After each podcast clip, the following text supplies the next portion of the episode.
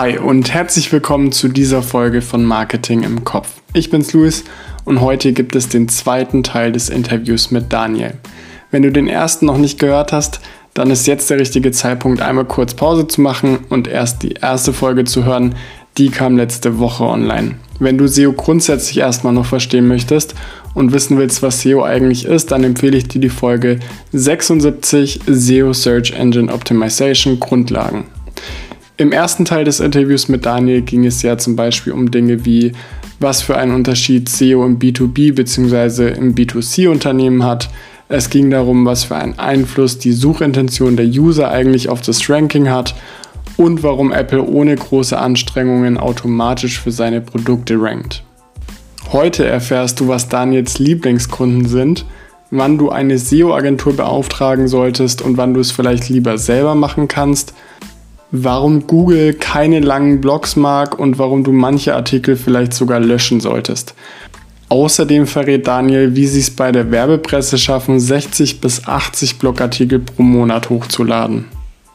Ich kann auch den zweiten Teil des Interviews wirklich nur empfehlen. Es war vieles dabei, was sich auch aufs klassische B2C anwenden lässt, also egal in welchem Bereich du unterwegs bist.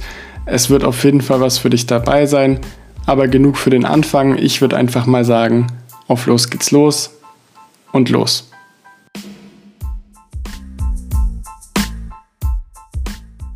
Dann kommen wir doch zur nächsten Frage. Und zwar ist es ja auch immer so ein Diskussionsthema, mache ich das Ganze selber oder outsource ich das? Also baue ich mir in-house irgendwie selber SEO-Leute oder ich sage jetzt mal eine SEO-Agentur auf oder macht es mehr Sinn, das Ganze von jemandem anderen machen zu lassen? Hast du dazu eine Meinung? Hast du dazu irgendwelche Tipps, auf was man auf jeden Fall achten sollte? Absolut. Also es ist immer wieder ein Diskussionspunkt. Äh, haben wir ja dann auch mit unseren Kunden zum Teil. Okay, macht es mehr Sinn, dass die einige Teile übernehmen oder komplett übernehmen? Oder inwiefern, was sind Aufgaben, die wir übernehmen sollten? Es hat beides seine Vor- und Nachteile. Jetzt einfach mal wirklich runtergebrochen. Eine SEO-Agentur hat einfach so viele Projekte, dass die viel besser up-to-date sind und am Ball sind, was aktueller Status ist, äh, können sich vielleicht viel besser auf Analysen, Strategien und so weiter stützen. Was der Vorteil vom Inhouse-Team ist, dass die fachlich einfach deutlich besser sind. Ne? Wir können uns jetzt auch nicht in jedem B2B-Thema so gut auskennen, dass wir sagen, äh, yo, schreiben wir den Artikel oder den Text und fertig ist der. Das ist so ein bisschen die Diskrepanz. Ne? Zum einen, klar, wir sind die Experten, zum anderen kennen wir uns in den fachlichen Sachen nicht so weit aus. Im B2C-Bereich ist es dann auch, weil ich das ja erst ein bisschen auch angesprochen hatte, mit den geringeren Margen. Da brauchst du viel mehr Power dahinter. Das sind äh, große E-Commerce-Shops oder so, die haben das eigentlich fast immer in-house, weil die einfach wirklich viel mehr Power da reinstecken müssen, die Margen kleiner sind und deswegen gar nicht jetzt unbedingt eine Agentur sich dazu holen, sondern das in-house aufbauen, weil das ist auch ein bisschen der Vorteil, ab einer gewissen Output-Menge macht es mehr Sinn, das in-house zu machen. Und wenn ich jetzt sage, der klassische Kunde bei uns sagt, ich komm, bekomme irgendwie zwischen drei und zehn Blogartikel im Monat und die lasse ich extern schreiben, weil da das Know-how da ist, die können sich aus ähm, und die haben diese den Expertenstatus, dass sie das abdecken können. Und da lohnt sich auch finanziell, das eher auszulagern. Wenn ich aber sage, okay, ich gehe darüber hinaus oder habe jemanden in-house, der das Thema gut abdecken kann und dieses Wissen auch hat, dann macht es mehr Sinn, das wirklich auch in-house zu machen. Weil da ist natürlich die Sache, das wieder mit der fachlichen Richtigkeit, ne, dass man sagt, okay, äh, eine Agentur kennt sich jetzt nicht so gut aus mit unseren Produkten, es sind viele Feedback-Schleifen notwendig, da macht es zum Teil mehr Sinn, das selber in-house abzudecken. Deswegen gibt es ja jetzt kein klares Für oder Wider, sondern eigentlich muss man das immer von der Situation selbst ab äh, ausmachen und wie gut sind die Konkurrenten unterwegs, was wird überhaupt, was ist erforderlich, damit man wirklich gut performt in dem Bereich. Und deswegen vielleicht so ein kleiner ähm, äh, Werbespot für uns. Genau deswegen machen wir das eigentlich auch aktuell so, dass wir sagen, wir haben es bis jetzt eigentlich komplett in-house gemacht, immer. Also, dass wir das für die Kunden übernommen haben. Gehen jetzt aber dahin, dass wir merken, Viele Kunden würden es gerne eigentlich bei sich aufziehen, aber denen fehlt dieses Strategiethema, die Analysen, äh, die wir eigentlich so gut können und sagen, okay, wir geben unser Konzept eins zu eins auch an unsere Kunden weiter, weil wir haben jetzt schon, ja, ich weiß nicht, ob es dann mittlerweile fast über zehn Teams aufgebaut haben in mehreren Sprachen für Backpacker Trail, für uns, für ein paar Kunden, wo wir es als Use Cases gemacht haben und sagen, okay, wir wissen ganz genau, was die Best Practices sind, wo man darauf achten muss, wenn man ein Team aufbaut und geben das Konzept komplett an Kunden weiter, die nicht mehr in diese Zielgruppe fallen, dass wir es eigentlich für die machen. Ne, jetzt klassisch dann ein Mittelständler oder ein Startup, was ein Investment bekommen hat, sagt, ich will da richtig Gas geben. Und wenn man richtig Gas geben will, muss man ehrlich sein, dann kommt eine Agentur seltener in Frage, weil wenn man jetzt da 30, 40 Blogartikel pro Monat irgendwie raushauen will oder Landingpages, dann wäre das einfach zu teuer im Verhältnis, äh, wenn man es in-house macht. Und also, deswegen geben wir das Konzept eigentlich weiter und sagen, jo, wir bauen es mit euch in-house auf, dass ihr unabhängig von SEO-Agenturen werdet.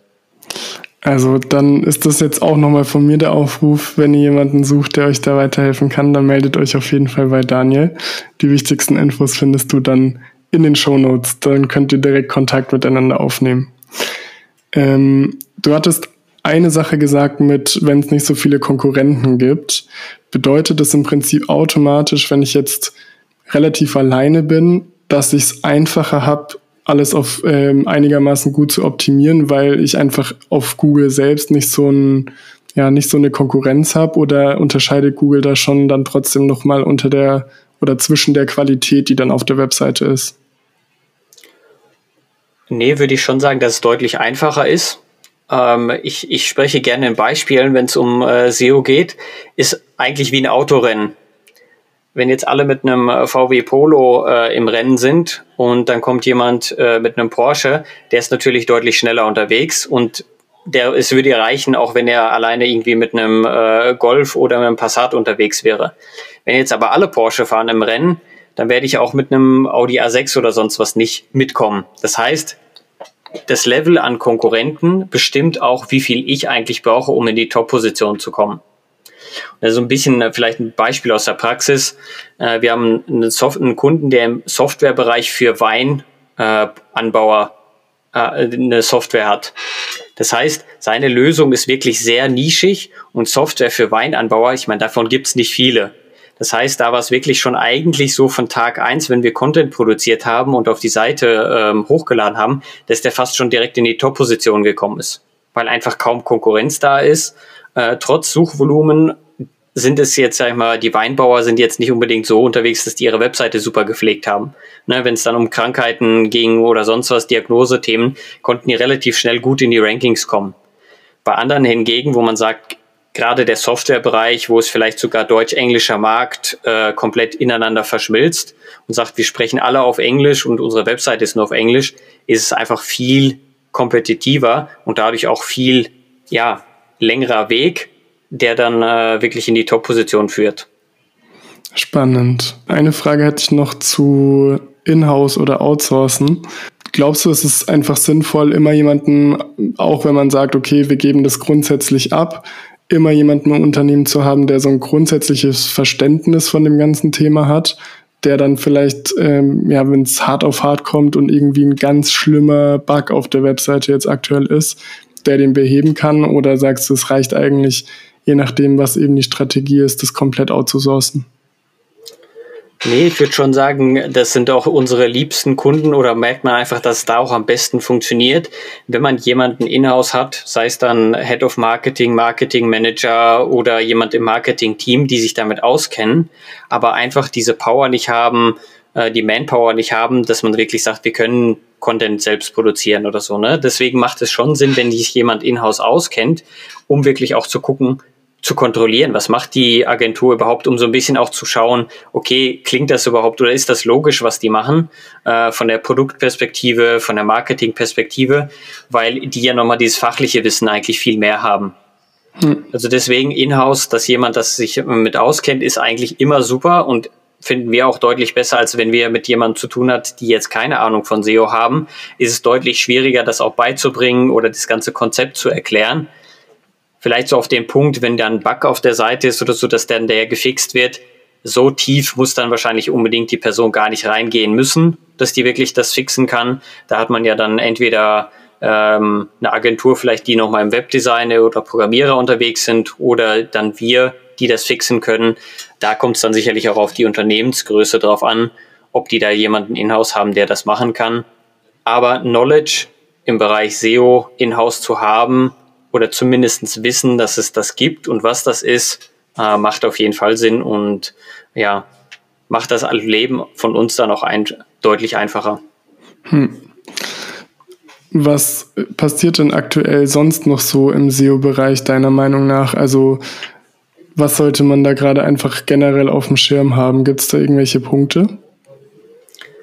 Was so ein kleiner Punkt ist oder was heißt klein, äh, was groß werden könnte, je nachdem wie Google das interpretiert und ausrollt, ist das Helpful Content Update in, im US-Markt. Es wird dann vermutlich bei uns in sechs bis zwölf Monaten ausgerollt und da weist Google nochmal deutlich darauf hin, Helpful Content, sagt der Name dann auch irgendwo schon, dass der Content wirklich hilfreich sein muss, dass er auf die Suchintention nochmal besser gepolt sein muss, ähm, dass vielleicht sogar KI-geschriebener Content gar nicht so gut ist, weil Google das dann irgendwie bewertet oder sagt, okay, wenn ich das identifizieren kann, dass es ein KI-geschriebener äh, Text ist, dass das abgewertet wird. Und was da so ein bisschen auch mit reinfällt, nicht nur einfach Content produzieren, sondern der Content muss hilfreich sein, der muss gut sein. Dementsprechend, wenn ich jetzt auf meiner Seite habe, was sind die besten Staubsauger 2015, der bringt gar keinen Mehrwert. Das ist dann lieber abschalten oder den vielleicht sogar sagen, auf 2022 oder jetzt schon fast auf 2023 umzuschreiben, den abzudaten und dann nochmal Google zu zeigen, hey, das ist hilfreich, was ich da mache, das ist wirklich guter Content, den ich habe, damit man das soweit ausbaut und dann auch wirklich auf der Seite publiziert. Was ebenfalls so ein bisschen mit dann auch da reinspielt in das Thema, rein Blogartikel produzieren, findet Google auch mittlerweile gar nicht unbedingt so gut oder sehr lange Texte schreiben, weil das so ein bisschen auch vom Nutzer her, ne, wenn ich jetzt sage, okay, Brand Marketing ist ein Thema und wenn ich sage, hier ist einfach ein 10.000 Wörter langer Artikel dazu, ist jetzt nicht so hilfreich, wie wenn ich wirklich zu konkreten Sachen eine eigene Seite habe. Dass ich mir eher so ein Cluster aufbaue, ein Themencluster und sage, okay, die Startseite vom Themencluster Brand Marketing wird erstmal das Grobe, äh, befasst man sich mit dem Groben. Und dann gibt's noch Unterthemen Brand Marketing Kosten, Übersicht, was gehört dazu, dass man eigentlich so ein bisschen das Ganze stückelt aber das Ganze dann auf dieses Themencluster auch mit einwirkt und dadurch dann auch den größten Mehrwert für den Kunden oder für den Nutzer bringt, anstatt dass man jetzt Hauptsache einen super langen Artikel dann hat. Hm. Um auf deinen ersten Punkt nochmal zurückzukommen, ähm, heißt es, du würdest empfehlen, wenn, also oft hat man ja dann auf Webseiten irgendwelche Blogartikel von vor fünf Jahren, zehn Jahren, die da halt noch rumliegen, weil man denkt, na ja, interessiert eigentlich keinen mehr, aber wenn doch, dann habe ich die noch auf der Seite, dass man die im Zweifelsfall einfach wirklich löscht, weil es dazu führen kann, dass man schlechter gerankt wird?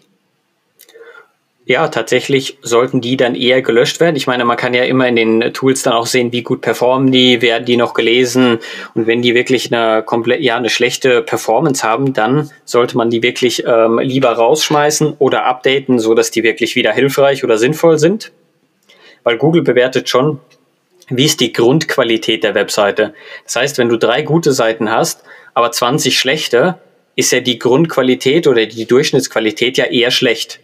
Wenn du jetzt sagst, okay, ich würde davon aber dann äh, zehn löschen, die anderen vielleicht updaten und hoch, äh, sag ich mal, aufwerten, kommst du auf eine bessere Qualität der Seite, trotz dessen, dass du eigentlich weniger Content hast.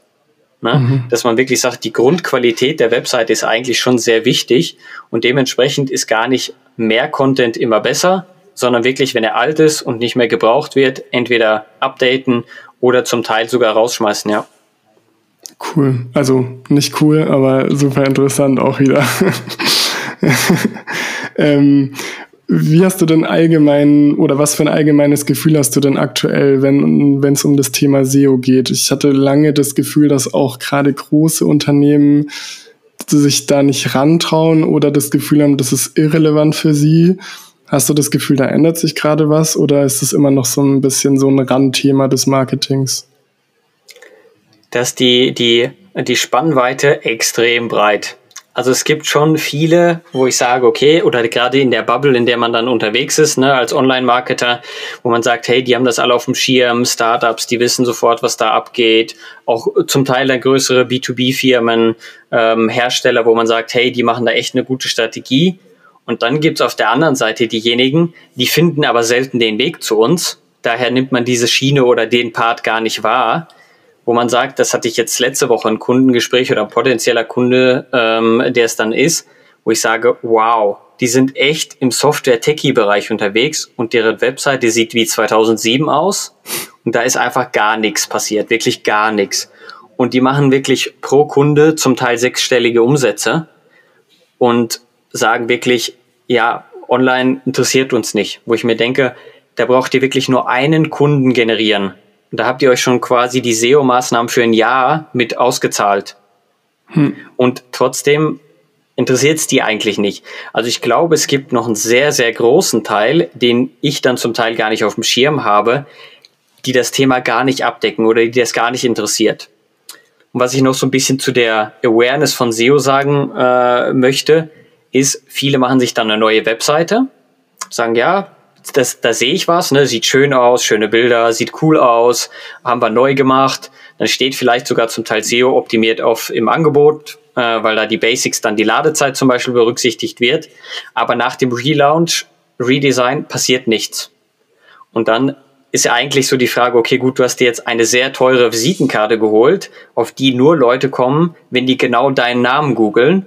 Aber wenn jemand dein Produkt oder Dienstleistung ohne deinen Namen googelt, kommt eigentlich keiner drauf. Und das wird häufig auch nicht berücksichtigt.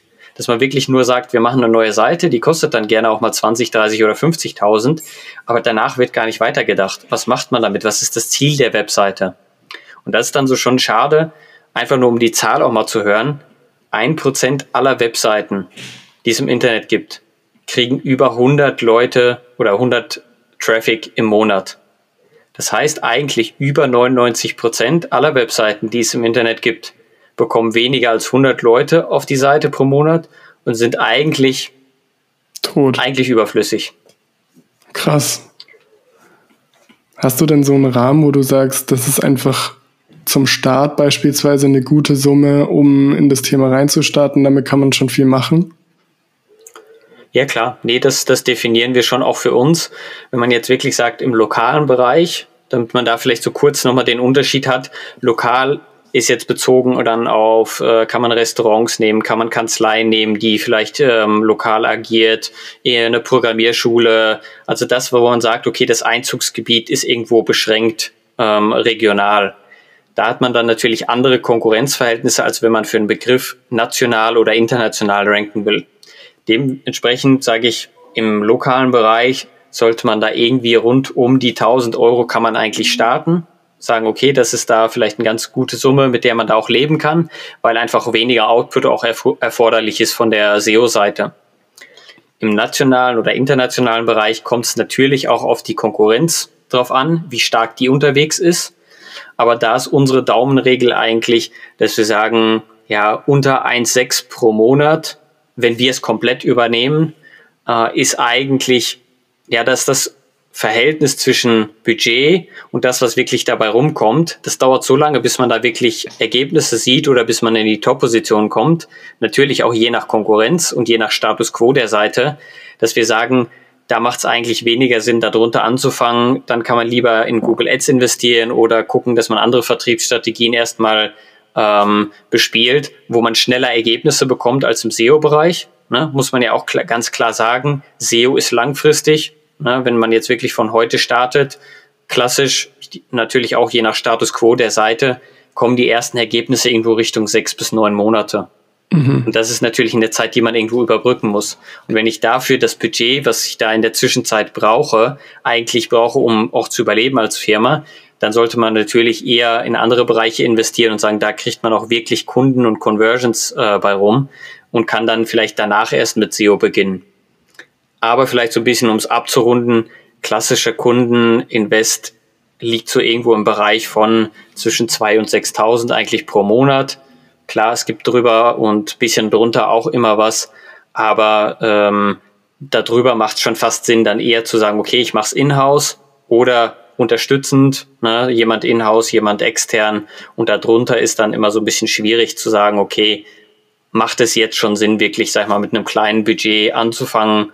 Es gibt Angebote im Markt, wo man sagt, okay, 200, 300 Euro im Monat oder 600 Euro im Monat, aber da passiert tatsächlich zu wenig auf der Webseite, dass Google sagt, hey, das, das, das belohne ich, da passiert was. Mhm. Da vielleicht nur mal wieder ein Beispiel von mir.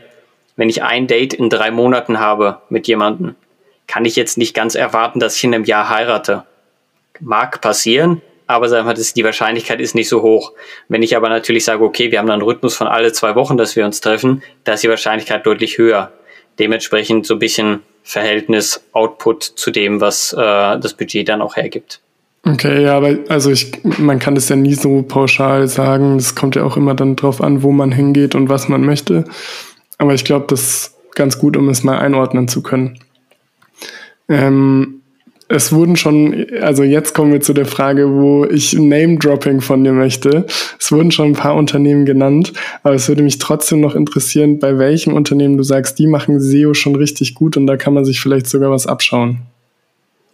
Ja, gibt's je nach Bereich natürlich extrem viele, äh, die das, die das Ganze ähm, abdecken. Was die, die Namen, die man meistens dann eher anfangen, ich glaube Reishunger, Thomann, äh, sind da sehr gut unterwegs. Äh, Backpacker Trail im, im Backpacking-Bereich, äh, mittlerweile die größte Backpacking-Seite im, im Dach, in der Dachregion. Ich meine, da sind wir auch mit involviert, deswegen da vielleicht sogar der Hinweis. Ähm, fällt mir sonst noch jemand ein?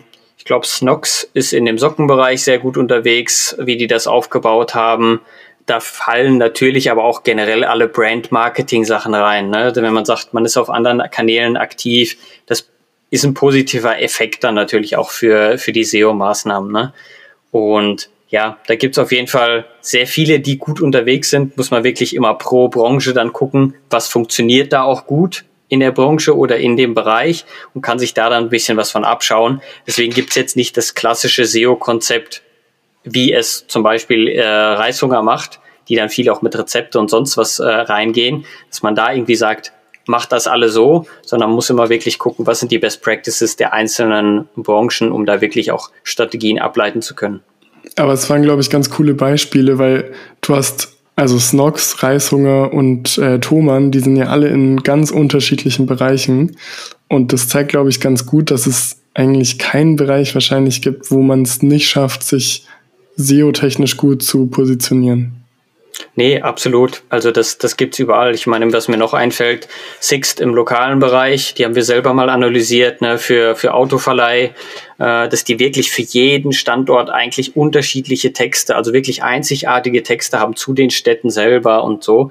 Und äh, das ist schon ein krasser Aufwand, der auch dahinter steht, ne? dass man wirklich zu jeder Stadt, wo die einen Autoverleih haben, einzigartige Texte hat. Und nicht nur, das ist nach dem Motto Stadt XY, die hat so viele Einwohner und da gibt's den, den und den Turm oder das Schloss, sondern wirklich auch einzelne Call to Actions, äh, einzigartige Call to Actions, einzigartige Infoartikel und sonst was. Ne? Also wirklich, die haben das da auch schon, äh, schon sehr krass gemacht, ja.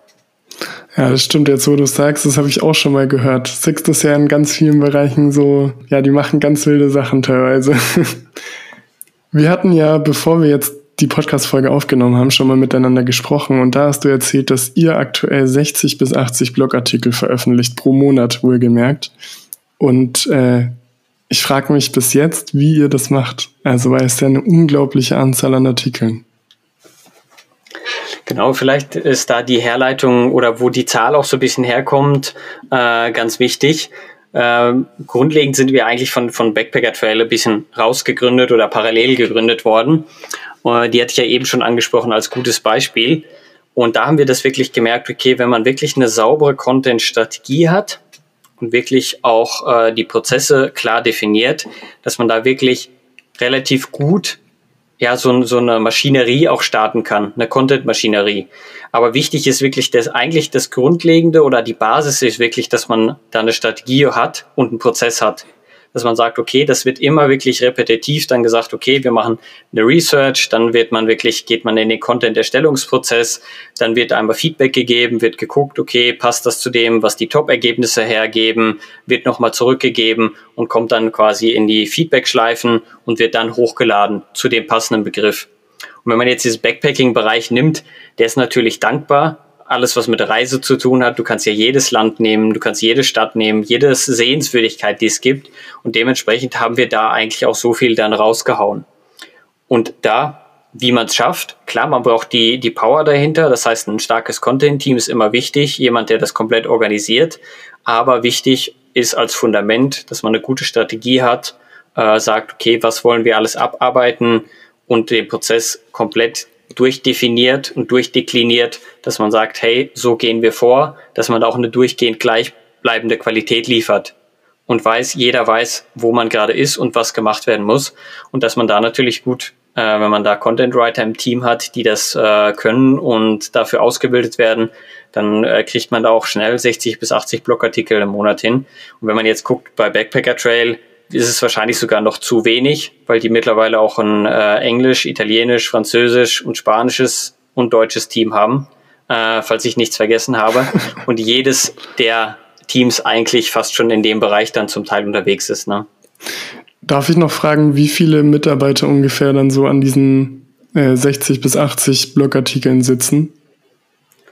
Oh, müsste ich mal ein bisschen rechnen, aber es sind wahrscheinlich so zwischen 10 und 15 Content Writer. Aber nicht unbedingt alle Vollzeit. Einige sind auch im Teilzeitbereich unterwegs. Äh, wir arbeiten auch sehr viel remote. Das heißt, ähm, dass da auch dann Unterstützung deutschlandweit oder sogar weltweit geliefert wird, was im äh, Content- und SEO-Bereich halt sehr gut ist. Aber da nochmal umso wichtiger, dass man da den sauberen Prozess und die Struktur dahinter hat, gerade wenn es dann um Remote-Arbeit geht, ne? dass jeder weiß, was gemacht wird, was abgedeckt wird. Hm. Super spannend. Und äh, als letztes Thema kommen wir noch zu einem auch spannenden Thema. Das äh, spreche ich nämlich, egal um welchen Bereich es geht, immer wieder an, weil es mich persönlich auch interessiert. Und zwar KI und AI. Äh, da wäre meine Frage, was passiert da gerade, wie kann man das im SEO nutzen und sollte man das vielleicht auch nutzen? Also vielleicht kurzer Background. Es gibt ja mittlerweile immer mehr, ähm, du hast es auch schon angesprochen vorhin, Tools, mit denen man beispielsweise Blogbeiträge erstellen lassen kann, schreiben lassen kann. Ähm, wie siehst du den Einsatz davon oder gibt es vielleicht auch noch ganz andere Möglichkeiten, wie man K, äh, KI oder AI einsetzen kann? Genau, also ich denke mal, dass es mehrere Bereiche gibt, wo man es einsetzen kann, äh, wo wir dann auch selbst immer testen äh, und schauen, okay, was funktioniert, was funktioniert nicht. Wenn man jetzt zum einen sehe ich, was noch relativ unbefleckt ist, On-Page-Optimierungen, technische Sachen, dass da KIs schon mit reingehen und sagen, okay, wir optimieren vielleicht sogar automatisiert die Ladezeit mit KI. Das ist noch relativ unbefleckt. Da gibt's jetzt die ersten schon, die da reingehen und sagen, okay, wir testen uns da aus.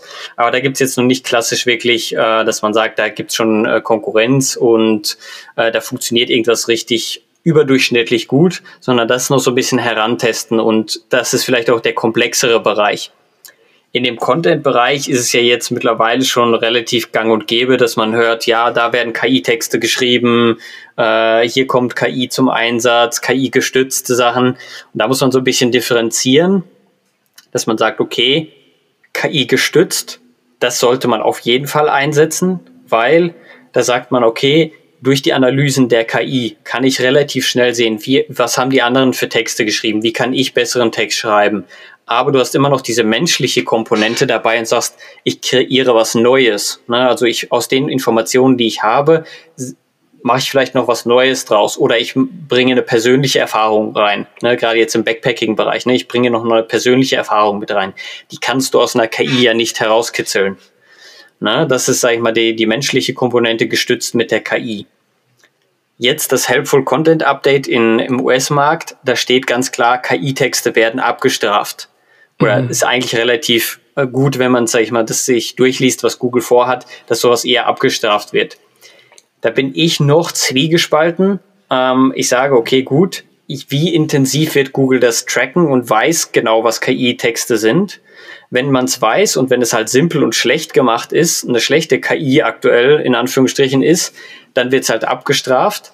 Aber ich kann mir wirklich vorstellen, dass es eher dann äh, ja eine Vorstellung und noch kein, kein Beweis oder dass es wirklich so kommen wird, dass es in einigen Bereichen KI-Texte gibt, die so gut geschrieben sind, dass Google es gar nicht unbedingt checkt, dass das KI-Texte sind und dementsprechend dann auch gut performen, weil du kannst halt in kürzerer Zeit mehr Content und vielleicht sogar besseren Content, wenn es was Fachliches ist, ähm, schreiben lassen.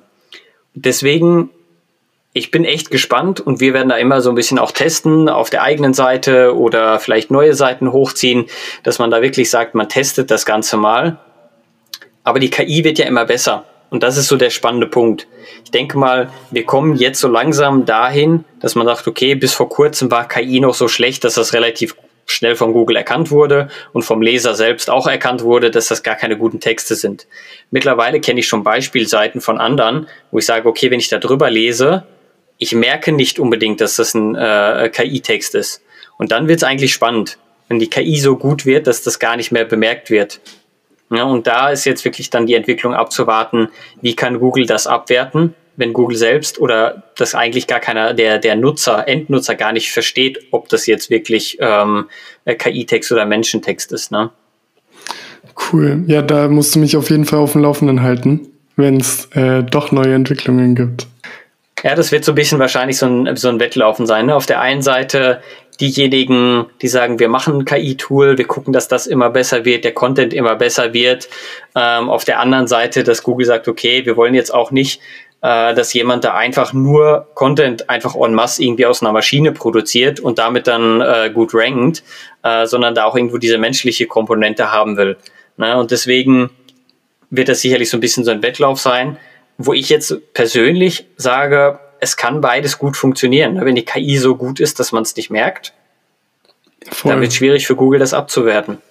Ja, ich finde auch, also ich verstehe den Gedanken dahinter, weil ich meine, wenn jeder jetzt anfängt mit äh, KI irgendwie Texte zu schreiben, dann ist es ja vom, vom Prinzip her auch viel einfacher, irgendwie Content auf eine Website zu bringen und für viele wahrscheinlich auch viel wirtschaftlicher machbar. Und gleichzeitig denke ich mir aber, gerade wenn der Nutzer wirklich zu einem großen Teil im Fokus steht, dann macht es ja keinen Unterschied, solange er seine Informationen bekommt. Richtig, da sprichst du eigentlich das Thema Suchintention wieder an, ne? was ja eigentlich der Kernpunkt ist. Ne? Wenn ich danach suche und ich erwarte das und das Ergebnis und ich mich auf einem KI-Text befinde und da eigentlich total happy mit bin, äh, was da geschrieben wurde und dass mir das genau die Informationen gibt, ist auch die Frage, warum sollte das dann abgewertet werden?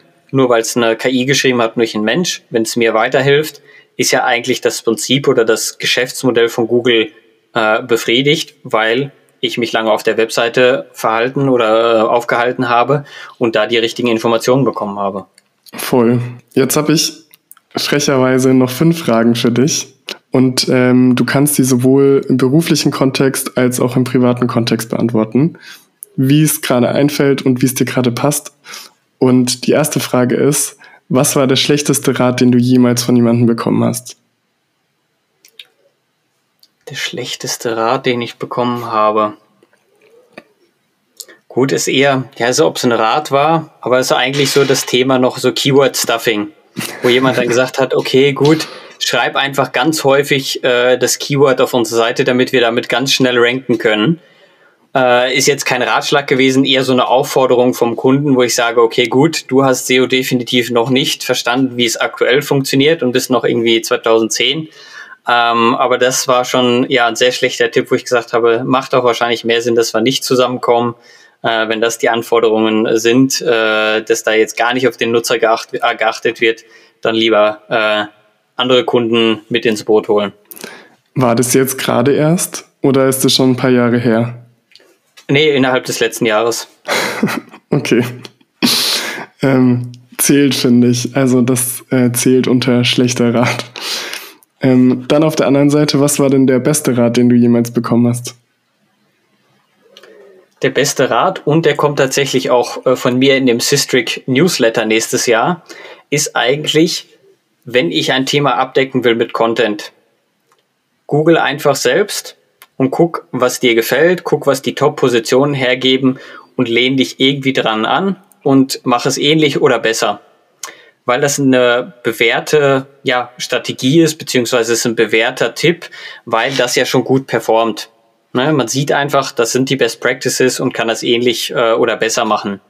Heißt jetzt nicht, dass man einfach hingeht und das gleiche kopiert und einfach auch macht, aber es zeigt ja, das funktioniert und das ist die Suchintention der Nutzer, dass die damit zufrieden sind, was gerade in den Top-Positionen sind. Mhm. Und das finde ich extrem wertvoll, wenn ich dann immer auch in Kundengesprächen bin und sage, hey, schaut euch einfach an, wie ihr euch verhaltet, was ihr googelt und wie happy seid ihr mit den Top-Positionen und was ihr davon rausziehen könnt. Und dann verstehen viele, okay, gut, ich muss ja doch schon auch den Nutzer immer berücksichtigen ne? und nicht nur, ich will in die Top-Rankings, egal wie. Mhm. Was war denn bisher dein größter Fehler? Mein größter Fehler, ähm, dass ich mit einem Partner zusammengearbeitet habe, wo ich selbst noch nicht sicher war oder gut wusste, wie gut er unterwegs ist, äh, wie gut die Zusammenarbeit ist, so dass wir dann tatsächlich mehrere Projekte gemeinsam gestartet haben, wo wir dann auf den Partner dann äh, uns vertraut haben. Und ja, die Projekte musste ich dann mühevoll, dann tatsächlich am Ende irgendwie noch in die richtige Bahn leiten, äh, weil der sich dann gar nicht mehr gemeldet hat. Und das dann war relativ zu Beginn meiner Zeit. Das heißt, äh, für mich großes Learning daraus dann, dass man auch sagt, okay, man muss immer gucken, dass man wirklich Pilotprojekte dann macht, die jetzt erstmal vielleicht nicht so ein großes Volumen haben oder dass man das wirklich erst testet und sich sicher ist, dass das auch funktioniert, äh, weil man so sonst wirklich, ja, zum Teil sein Geschäft dann auch schon auch kaputt machen kann. Ne? Hm. In was wärst du denn gerne richtig gut? In was wäre ich gerne richtig gut? Das ist eine tricky Frage. Ja, ich bin schon ein bisschen ein Sportler, Hobbysportler, wo ich sage, ich kann alles halbwegs gut, aber nichts sehr, sehr gut. Also ist jetzt nicht konkret auf eine Sportart ähm, wirklich, ja, ähm, die ich sage, da wäre ich sehr gerne sehr gut. Aber manchmal hätte ich richtig Bock, eine Sportart einfach nur richtig Hammer zu können, äh, dass man sagt, hey, so, weiß nicht, auch bisschen sogar vielleicht einmal Olympia, sonstige Sachen, ne? das, wo ich sage, das hätte ich schon gerne mal ähm, gehabt oder gemacht, weil ich bin schon ein sehr großer Sportfan äh, und mich regt es ja manchmal auf, wenn ich in allen Sportarten ganz gut bin, aber nichts perfekt kann äh, im Vergleich zu anderen. Und äh, die letzte Frage ist eine Frage, das kannst du dir jetzt im Prinzip aussuchen, ob es eine Frage ist oder nicht. Die heißt nämlich, welche Frage habe ich dir nicht gestellt, die noch wichtig gewesen wäre? Du merkst, wenn ich schon überlege, dann dann fällt es mir nicht sofort ein äh, und müsste mir was herbeiziehen. Deswegen, ich hätte gesagt, wir haben das Thema echt sehr gut abgedeckt. Es gibt immer noch Punkte, wo man tiefer einsteigen kann, aber äh, dafür braucht es mehr Zeit und dann nochmal mehr Fachwissen. Und dann ist es, glaube ich, auch ähm, ja, zu nerdig schon fast. Ne? cool. Dann äh, danke dir, Daniel, dass du äh, dir die Zeit genommen hast für dieses Gespräch. Und ähm, wir hören uns bestimmt bald wieder. Ja, danke für die Einladung. Ich werde dich auf jeden Fall zu den KI-Themen äh, up-to-date halten, wenn sich da was entwickelt, was ja außerordentlich ist. Perfekt. Mach's gut. Alles klar, danke dir. Ne? Ciao, ciao.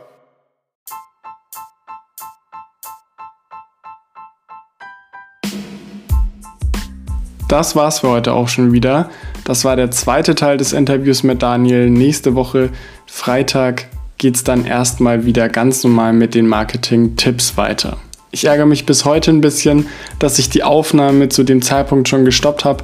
Daniel hat auch nach dem Gespräch noch wirklich super viele interessante Sachen gesagt und die sind jetzt leider nicht aufgenommen. Ich hoffe, du konntest trotzdem das ein oder andere für dich mitnehmen und du hast vielleicht auch direkt schon eine Idee, wie du das Ganze umsetzen kannst. Ich verlinke dir alle wichtigen Infos, also Daniels LinkedIn-Profil mit der Website zu Werbepresse in den Show Notes und auch diese Woche ist die Frage an dich wieder, hast du noch Fragen? Wenn ja, findest du ein Feld unter deinem Player oder in den Show Notes und gegebenenfalls machen Daniel und ich dann einfach nochmal eine Folge, in der wir all die Fragen nochmal klären. Und auch jetzt muss ich das einfach an der Stelle nochmal sagen, Vorsicht, unbezahlte Werbung. Wenn du nach einem Unternehmen suchst, das dir bei SEO-Fragen weiterhelfen kann, dann melde dich auf jeden Fall mal bei Daniel. Das war's für heute von mir. Wie immer bleibt mir sonst nur noch zu sagen, wenn dir gefällt, was du hörst, dann lass eine 5-Sterne-Bewertung da und abonniere kostenfrei den Podcast. Schreib mir gerne, was dir an der Folge am besten gefallen hat und welchen Podcast-Gast du dir sonst noch so wünscht. Wir hören uns in der nächsten Folge. Mach's gut, bleib gesund und ciao.